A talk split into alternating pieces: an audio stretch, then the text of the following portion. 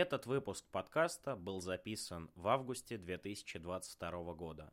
Гость, с которым вы познакомитесь в этом выпуске прямо сейчас, э, к октябрю, когда мы выпускаем этот выпуск, отправился в добровольческую дивизию народной милиции ДНР «Испаньола» и прямо сейчас проходит курс обучения.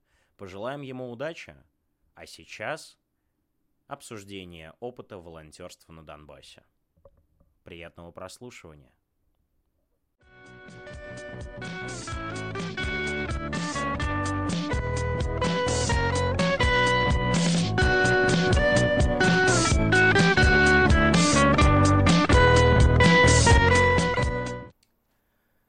Всем привет! Это подкаст «Лимонка». Мы вернулись с наших длительных каникул. Очень э, рады для вас вещать. Надеюсь, вы рады нас слушать. Сегодня в студии я, бессменный ведущий, активист московского отделения партии «Другая Россия» Эдуарда Вениаминовича Лимонова, а не так давно вернувшийся с Донбасса, и Максим Печорин, мой товарищ, который также недавно вернулся с Донбасса. Представься немножко, расскажи про себя. А, всем привет, я Максим. А, две недели волонтерил в Мариуполе, студент первого курса столичного университета долгое время слежу за событиями в Донецке. Сначала СВО было много планов, но в результате поехал волонтером и ни разу об этом не жалею. Собственно говоря, мы сегодня в студии для того, чтобы каким-то образом скомпилировать наш общий опыт как волонтеров, э, обсудить, э, возможно, какие-то нюансы, с которыми сталкиваются на войне именно гуманитарщики, и понять, ну, насколько действительно необходима та деятельность, которую делают на Донбассе волонтеры, активисты и гуманитарщики. Спойлер, она очень важна. Кстати говоря, у нас можно материться, поэтому не стесняйся в выражениях. Все доступно и хорошо. Наши платформы нам это позволяют. Подкаст стоит с, подме- с отметкой 18+. Итак, случилось СВО. СВО случилось 24 февраля 2022 года. А, ты уехал, получается, в июле. А, как, почему, зачем? Ну, с начала СВО до конца июня а, учеба, сессия, поэтому никуда уехать себе не мог позволить, к сожалению. В июле, да и до этого, начал искать варианты как можно поехать гуманитарщикам, куда, с кем. А, в результате получилось поехать э, от э, а, партии, которая у нас одна, а, к сожалению, которая Единая Россия. Поехать волонтером на две недели в Мариуполь э, за бесплатно. Многие удивлялись, то, что как ты туда поехал бесплатно, за, не за копейки хотя бы, а так. Вот, ну, других вариантов не было, и поехал от Единой России. Угу. А у них, получается, есть э, движение с молодой гвардией. Насколько я помню, она довольно пожилая. Там ведь буквально все руководство и весь основной состав молодой гвардии это чуваки за 40. И они прямо сейчас... Это за счет донатов или за счет каких-то внутренних партийных... Э, как? Почему они могут себе это позволить? Ну, Вопрос дурацкий, но... У нас было две группы людей. Это молодая гвардия, непосредственно партийные, либо околопартийные. А, люди, которые а, ехали туда с целью ну, частично пропиарить себя, то есть кто-то мундепы будущие, кто-то действующие. Вот. И я ехал от э, волонтерской роты, то есть это э, отделение боевого братства, которое также плотно кон- э, контактирует с Единой Россией. И да, насколько я знаю, спонсорами всего этого являются верхушка, ну то есть Единая Большие Россия. люди с Big Bucks. Да. А, и второй вопрос. А, второй вопрос, зачем, по какой причине, почему ты почувствовал, что это действительно необходимо и нужно непосредственно тебе? А, Почему я туда поехал? Я поехал туда, потому что воевать, к сожалению, я срочной службы не проходил. А, ехать туда без каких-либо навыков а, считаю не очень полезным и в некоторой степени опасным. Ну а волонтерить, тем более на большом расстоянии от э, линии фронта, и родственники отпустят, и как бы отдать в некоторой степени долг родине, сделать полезное дело, помочь людям. Угу. Ну, да. Хорошо. А в чем непосредственно были твои обязанности? Ну, то есть э, волонтерить, волонтерить, гуманитарить, гуманитарить. Э, я был в Мариуполе единожды за время своего, своей поездки. Собственно, город произвел на меня скорее благостное впечатление, потому что, да, конечно, едешь по центру, и там вот эти разваленные сталинки, э, смотришь, сердце кровью обливается и все такое, но э, там прямо сейчас выстраивают поребрики, они именно поребрики, потому что, как мы знаем, над Мариуполем питерская мэрия, э, выстраивают школы, детские сады, а чем занимаются непосредственно волонтеры? А, волонтеры у нас делились на, можно сказать, несколько каст. А, были ребята э, от эм, а, молодой гвардии Единой России, которые развозили адресную помощь, ну, то есть, если там бабушки какие-то, неходячие люди, а, и они не могут самостоятельно дойти получить гуманитарную помощь, продукты, они им развозили, параллельно снимали видео. И делали небольшой ремонт, ну, то есть застелить крышу, забить пленку и окна, вот такая вот. А, я, как беспартийный, с а, большим, ну, как, десятью ребятами еще, мы работали в основном на больнице Мариупольской, интенсивного лечения. Погоди, а это буквально было внутреннее распределение? Вас специально отправили в больницу, чтобы активные партийные могли заниматься работой с людьми? Не знаю, насколько это было специально, но получалось именно так. По крайней mm-hmm. мере, я видел такую картину. А, хотелось бы поблагодарить ребят из Питера, потому что а, это ребята, которые из молодой гвардии, то есть они партийные, там несколько муниципальных депутатов, а, ребята, которые их помощники. И это парни, которые работали вместе с нами на больнице и никак не отлынивали, не прикрывались ничем и пахали, как и все остальные. Слушай, очень, чест... очень сложно представить себе людей из ядра, которые прям, знаешь, такие идейные, да, единая Россия. Ну, это же, это же фикция, а не партия. Ну, ну, ну, правда. Ну, мы слегка отходим тут от темы в политику. Я извиняюсь перед дорогими слушателями, но насколько они реально существуют? Именно эти ребята, они не, не топили за ядро. То есть они партийные, они муниципальные депутаты от Единой России, но во время общения с ними они как-то вот, ну, слушали то, что мы там говорим, и все. Как-то особо не защищали и не Понятно. агитировали нас вступать. Просто работали парни, которые просто приехали туда поработать. Угу.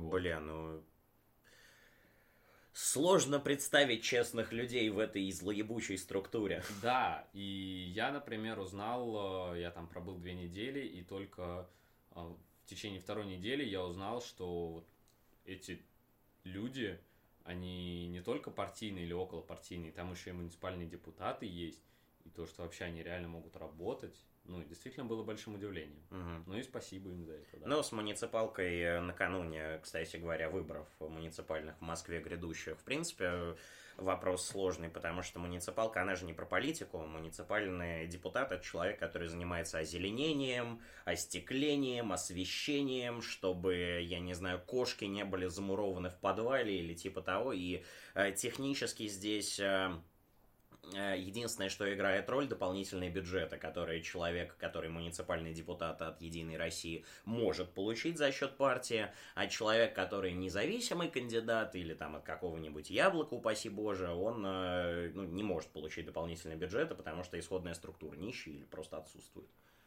И, ну, э, это не про политику, опять же, но благостно слышать, что, типа, нихуя себе, какие дела. Хорошо. Э, теперь я немножко расскажу, да, типа, э, чтобы была такая общая вводная часть. Э, я поехал от... Стой. А про... А, ну я сказал про больницу. То, да, да, да. Все, все, все, да. Дальше просто пойдем про непосредственно mm-hmm, да, обязанности, да, да, да. как бы.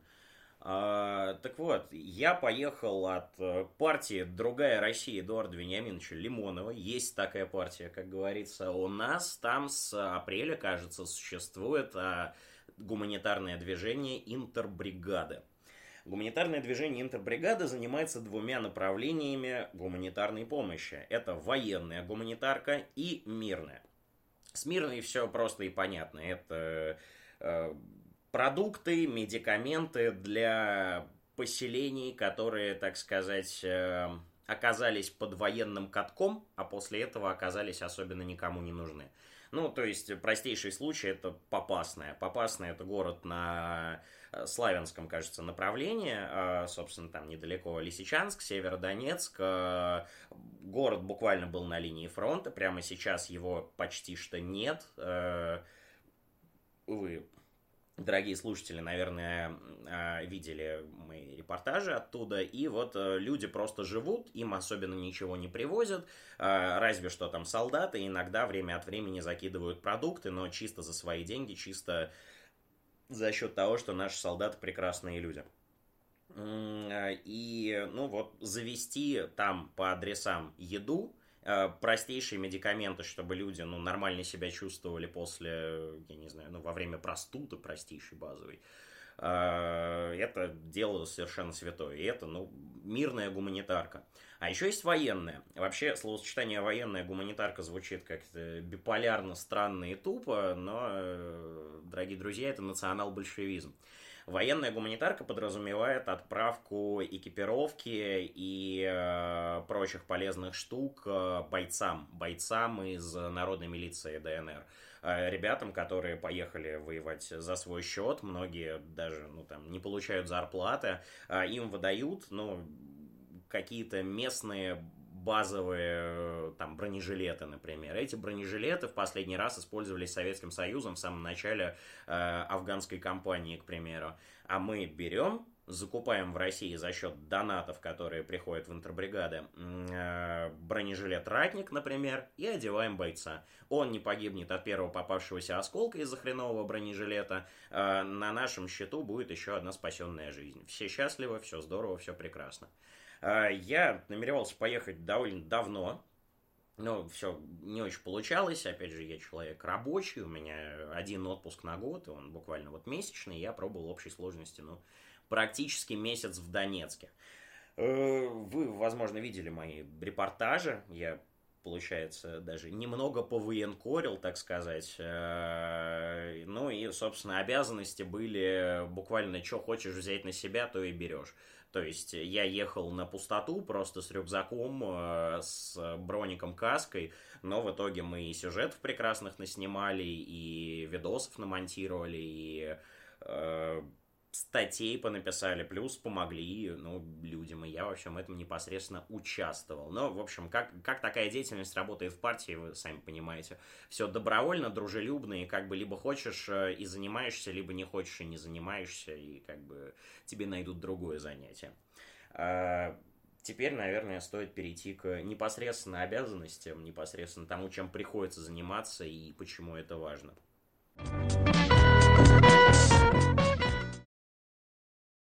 Так вот, э, чем занимаются волонтеры в Мариуполе на определенном отдалении от фронта в Донецке и в других различных э, частях э, Донбасса, освобожденных давно и не очень. Ты упоминал, что работал при госпитале, госпитале интенсивной терапии. Интенсивной терапии. Ага. Что это значит и чем там нужно заниматься? А, это, по-моему, единственная больница, которая продолжала работу а, период боевых действий, которые проходили в Мариуполе, то есть в течение всего времени, пока там шли бои, эта больница работала, а, там принимали больных. А, на территории больницы есть небольшие разрушения, но в здание был, по-моему, один единственный прилет а, с танка, и все.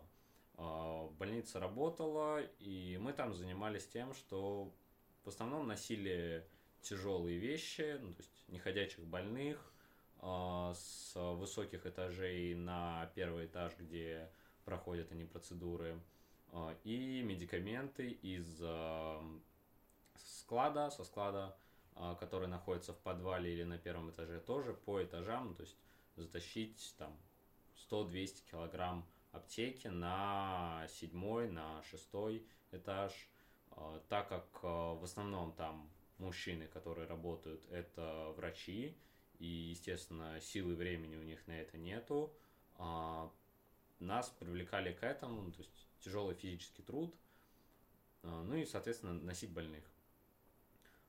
Помимо нас там были ребята, о которых писали в июне месяце ребята с проекта Тыл-22.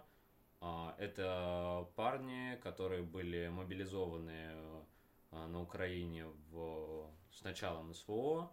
В первый же удобный момент а, сдались нашим войскам и продолжили ну, на добровольных началах, работали в Мариупольской больнице, тоже носили аптеку, носили неходячих больных, и некоторые из них уже там не в статусе военнопленных, которые работают, а в статусе работников. То есть, по-моему, два человека там имеют а, медицинское образование, и они там уже получают зарплату, ну и восстановились в своих правах полностью. Погоди, а тыловцы а, ты просто сказал про Тыл-22 и потом э, перекинулся на, получается, чуваков мобилизованных, которые сдались. Это не одни и те же люди. А, нет, нет. Да, Тыл-22 Я просто это... Тыл-22 писал об этом в начале а, июня. понял, все, а, То есть я об этом знал и как-то вот увидеть этих людей, и мы с ними общались определенное время до того, как поняли то, что это они и есть бывшие ВСУшники, можно так сказать. Угу. Вот. Ну, причем абсолютно нормальные парни, все говорящие на а, русском языке, да, с южным акцентом, но тем не менее. Но говор у них на самом да. деле очень прилипучий, и ну вот буквально общаешься с этими людьми, а потом с ужасом обнаруживаешь, что начинаешь разговаривать вот примерно вот так вот. Именно так. А, хорошо. А, а как с местными? Ты с ними много взаимодействовал? А, с местными, да, взаимодействовали много, ну то есть на общались, пока несем человека, пока ждем когда появится работа, ну, то есть не все 6 часов 8 мы на больнице работаем, были какие-то перерывы, и в эти перерывы можно свободно там пообщаться с кем-то. А, был один замечательный дедушка Михаил а, из Мариуполя, а, коренной мариуполец, который рассказал то, что у него вот племянник погиб в драмтеатре, поэтому телефона у него нет, единственный телефон был у племянника, и, к сожалению, неважно. А, вот, племянник погиб в драмтеатре, а он лишился обоих ног по бедро. И мы с ним очень хорошо несколько дней подряд а, говорили и на разные темы, и в том числе он описывал, как он ненавидит хохлов, вот. Хотя, казалось бы, коренной мариуполец, там же Украина 30 лет была. Вот. Но, тем не менее, абсолютно русский человек. И таких людей довольно много. То есть, и просто местные жители, которые видели нас там в футболках волонтеров, просили что-то помочь, а, давали адреса, то, что вот здесь-то бабушка такая-то, привезите ей, пожалуйста, гуманитарки. И большинство... Гражданское общество на месте. Да, большинство было рады, что мы приехали, особенно работники больницы, которые тетки таскали 20-килограммовые, 20-литровые а, кастрюли с обедами, там, на тот же седьмой-восьмой этаж, а, на своих двоих руках. И когда мы приехали туда помогать, они были безумно рады угу. и благодарны. А насколько Мариуполь прямо сейчас безопасен? Ну, то есть фронт, э, получается, он э, в районе Херсона, это километров 60, 70, я, я не очень ориентируюсь. Где-то, по-моему, за 100, в пределах 100, mm-hmm. да, ближайшая линия разграничения. И а, ребята, которые ездили до нас тоже от а, партии, в смысле от Волроты, партии, которую мы не будем называть. Да. Слишком много для нашего некоммерческого подкаста было прописано ее имя. Если эти суки хотят нам заплатить, пусть эти суки нам заплатят. Партия просто партия. Мгм. А, ребята, которые в Мариуполе, а, у них волонтерский центр уже, по-моему, шестой месяц или пятый. Вот. И ребята, которые заезжали туда, пока шли бои, они ходили и в а, брониках, в касках. А, Сейчас нам сказали то, что это все уже не необходимо.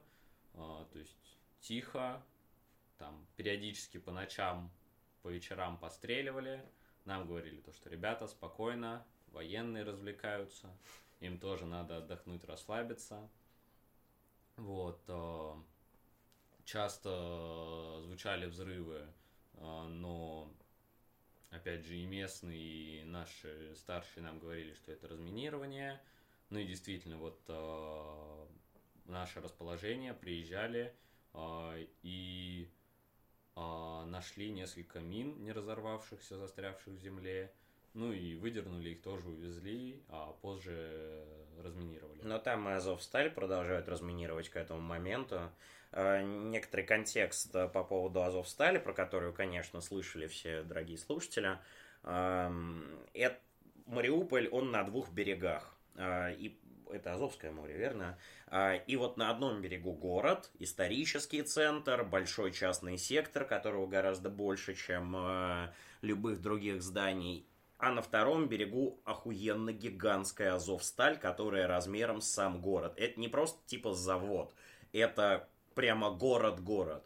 И для того, чтобы ее разминировать, для того, чтобы прочистить там все подземные коридоры, в которых по догадкам некоторых аналитиков все еще тусуются хитрые азовцы. И это, знаете, как с крысами в бочке. Ты запускаешь крыс в бочку, и потом одна крыса ест другую крысу и становится сильнее. И потом ты выпускаешь из бочки самую сильную и крутую крысу, и ее можно убить. Вот примерно то же самое происходит с азовцами, но это, конечно, догадки, не факт, что реалистично, но разминирование там совершенно точно происходит до сих пор, потому что эти ребята успели очень хорошо окопаться. И если бы их не бросили, то хуй его знает, сколько бы они там еще сидели.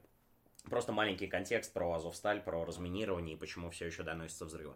Но в общем и целом ты говоришь безопасно. Безопасно, да, то есть приезжать уже сейчас, отдохнуть и а, как-то посмотреть город, а, понять, что там, как было вообще не только на фотографиях, а вживую, уже сейчас можно, и в том числе поволонтерить на больнице, то есть в последний день я подошел к а, начмеду больницы и спросил, а, то есть, здравствуйте, там, а вот если я захочу приехать, просто вот здесь поработать, поволонтерить, а, можно будет? Он такой, да, конечно, пожить, где мы вам найдем, Мгм. поесть остается от больных, и там действительно еда есть.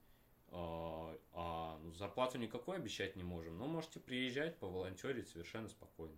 И это действительно безопасно. Мгм. Просто у нас э, была схожая история, но не в Мариуполе, а в Лисичанске. Лисичанск это буквально ну, месяца два, наверное, как освобожденный город. А, И в Лисичанске есть первая городская больница, в которой все хорошо с медикаментами. Их дохера, они стасканы со всего города, со всяких других э, медицинских учреждений.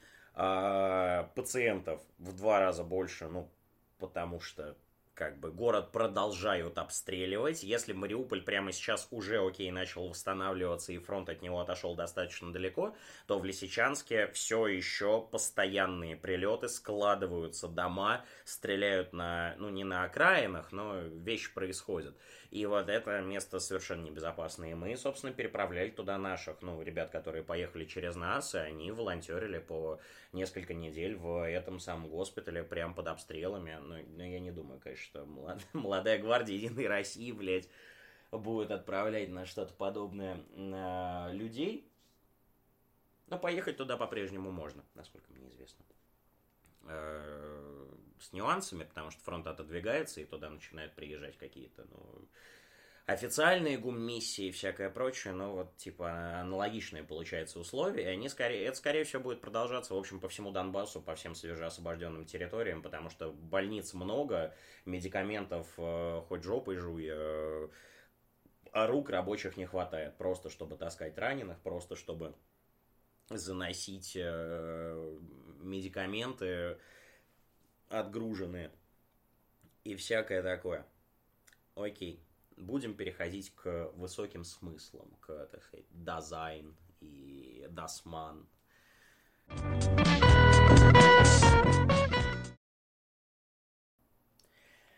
Теперь поговорим про высокие смыслы, а, культурные сущности и личные впечатления. Такой, знаете, полугонза формат.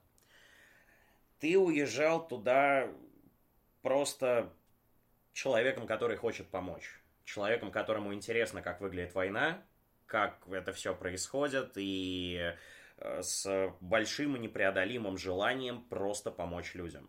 Да, Кем ты вернулся?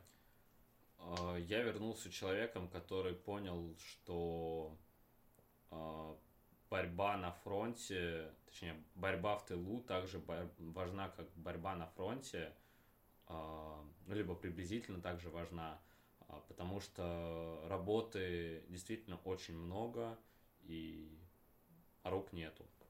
Я вернулся человеком, который увидел увидел разрушенный город, который не спешит восстанавливаться. А, сейчас, наверное, уже ситуация как-то поменялась, но тогда а, я и местные жители, с которыми удавалось общаться, пребывали в таком небольшом страхе, не панике, но страх был, что к зиме не успеют отстроить жилмассивы, и людям будет негде жить, а зиму в подвале как бы ты не переживешь. А, немного вклинюсь. Э, к этому моменту четко могу сказать, что город переживет зиму. Во-первых, потому что там осталось очень мало жителей.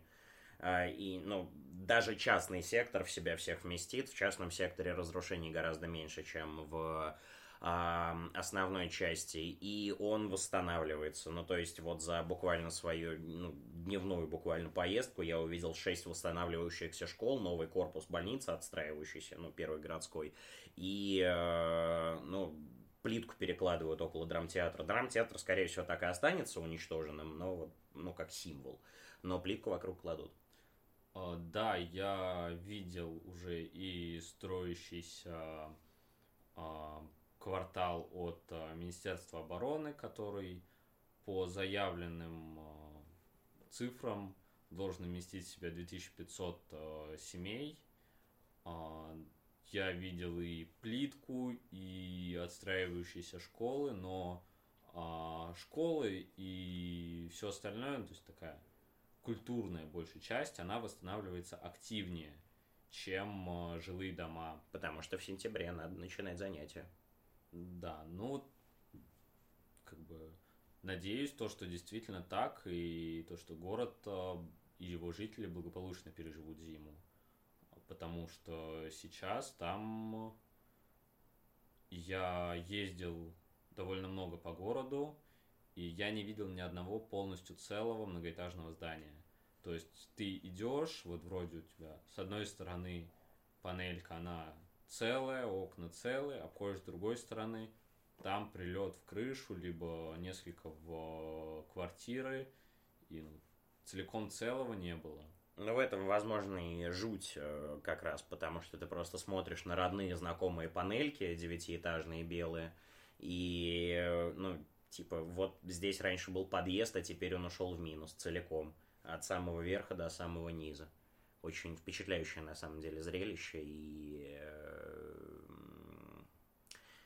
не самое легкое.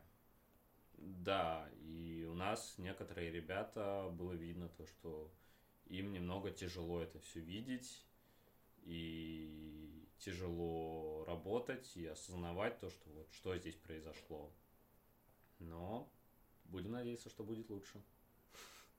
Может быть, когда-нибудь действительно будет. А я, знаете, уезжал как такой умеренный пацифист. Ну, то есть, э, человек, который, ну, думает, что убивать людей плохо. Война это не весело. Война это очень романтично, но совершенно противоестественно. А вернулся с пониманием того, что я никогда не возьму в руки заряженное оружие без э, резкой на это необходимости.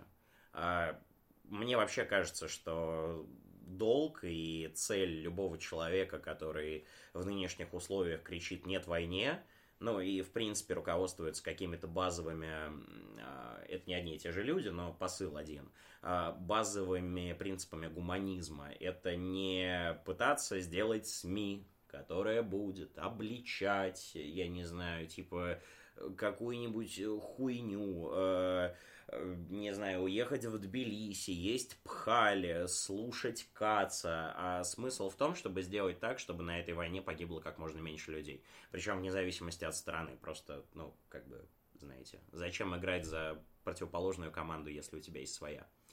Э, и э, это то, что следует пожелать нашим дорогим слушателям. Сегодня вы узнали, что очень несложно поехать на Донбасс и помочь людям. Для этого вам буквально нужен Ничего, паспорт э, гражданина любой страны, желание поехать и, ну, я не знаю, типа контакт на месте или, ну, ну, приходите к нам или приходите в партию, которую слишком много раз называли, э, при учете, что они нам не заплатили.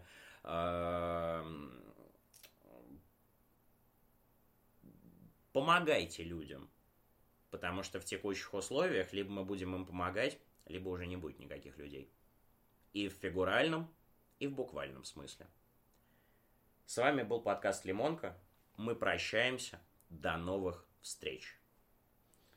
Было приятно. Спасибо, Александр. О.